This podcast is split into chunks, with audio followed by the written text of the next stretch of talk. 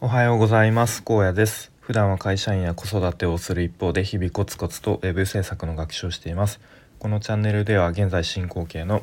web 制作についての話や日常での気づきや学びをアウトプットしています。えー、っとですね今日は、NFT についての話をしようかと思うんですけれどもまあ僕自身と、N、NFT については、まあ、一応なんとなくこう最低限の知識はあるかなっていうレベルで、まあ、全然こうなんだろうな詳しく知ってるわけではありません。なので今日の話も、まあ、もしかしたら間違ってることとかなんか細かいところなんか変なことを言ってるかもしれないですけれども、まあ、ちょっとごご容ご容赦くださいということで、まあ、なんかこう楽天が NFT を出しましたみたいなあ出しましたっていうかあの始めますみたいなことを発表したそうでで結構これがこうなんだろう、えー、批判というかなんか炎上までいかないけどなんかいろいろ言われてるみたいなことをいろんなところで聞いていてまあなんかその辺の話を、まあ、自分のこう言葉で、えー、話したいと思って、まあ、今日の放送はそんな話ですね。でとまあそもそも NFT ってどういうこうぎあのあれでどういう仕組みかっていうと、まあ、ブロックチェーンっていう技術のもとにこうなんだろうな動いてるというか、まあ、そういうものですと。で今までっていうのは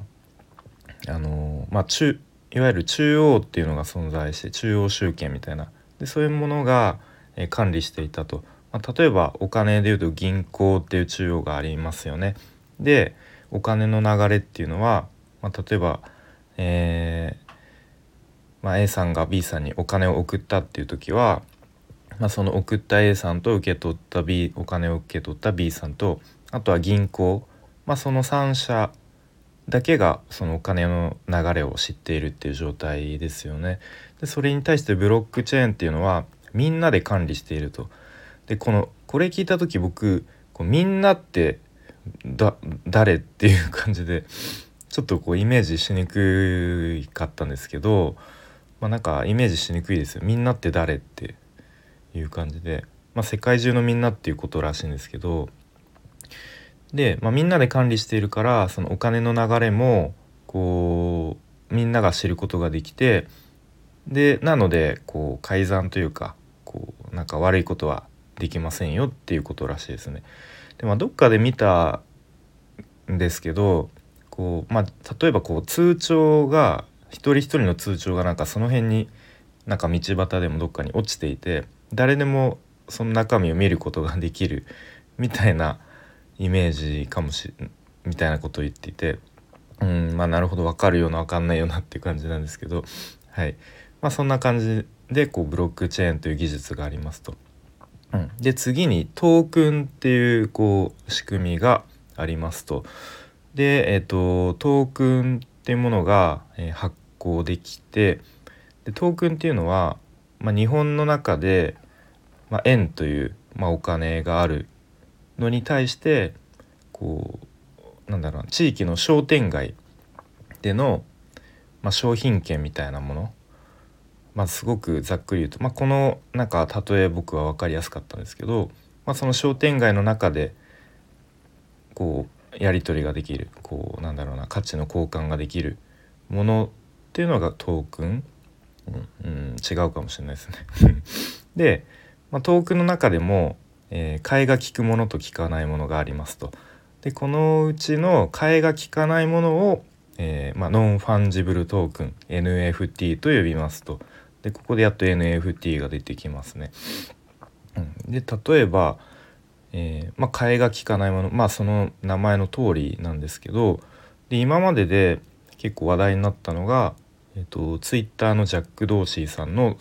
一番最初のツイートが、えー、まあ、その NFT として、まあ、何億円だったかな日本円にして何、うん、まあ、何十億円かな何億円かまあすごい金額で売れたと。あとは、えっと、ビープルさんという方のデジタルアート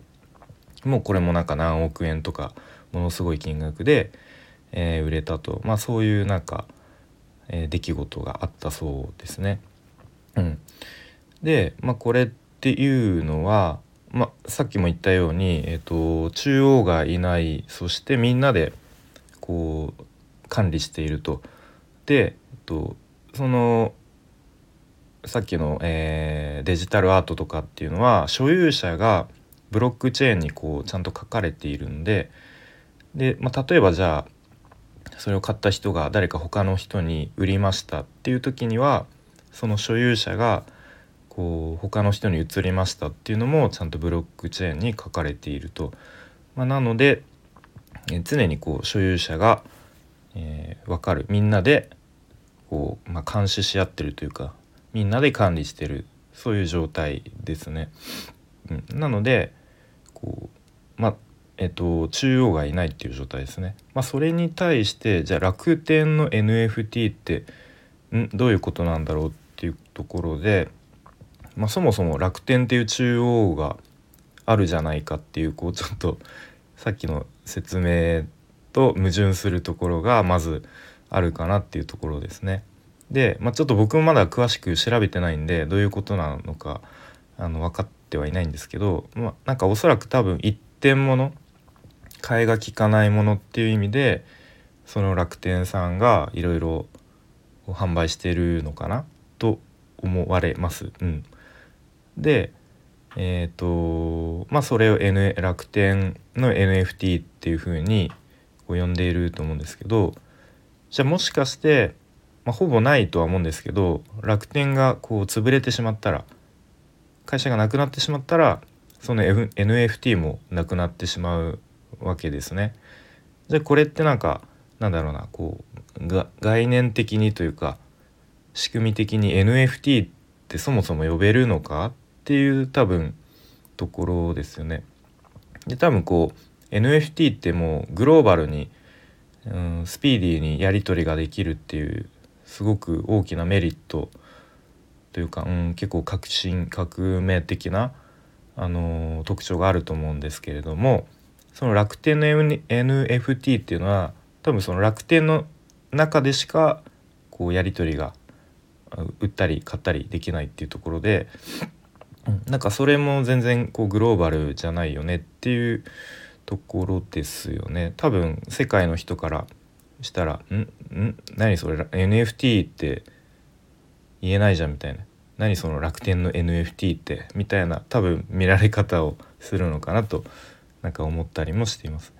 で、まあ、日本では、まあ、そういうことを知らずになんか NFT 買いましたって言ってる人がいたりだとか、まあ、そもそもその楽天の NFT ってどういうことなのかっていうのを理解した上でいやでも別にこうどっかに売ったりとかでしないしその、NFT 買うとなるといろいろウォレット作ったりとかなんかオープンシー、えー、行ったりとか結構そういう手続きがめんどくさいからだったら楽天の NFT の方がえっと、まあ、割と簡単だし別に所有するだけだからそれでいいやいいいいのよみたい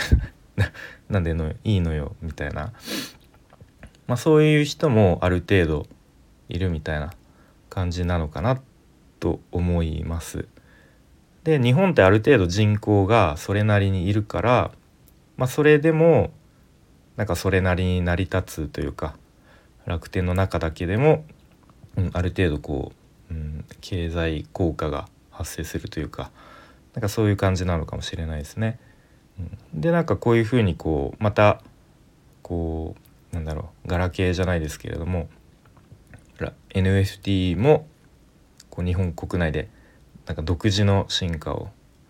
あのガラガラパゴス化していくのでしょうかっていうなんか、まあ、ちょっと、まあ、今後またどうなっていくのかなっていうところがなんか面白そうだなと思っています。ま、ちょっと引き続き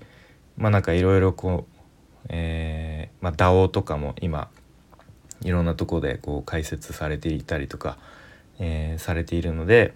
ちょっとそういうものにもちょっとアンテナを張って少しずつ知識を入れて理解を深めていきたいなと、まあ、そんなことを思っています。はい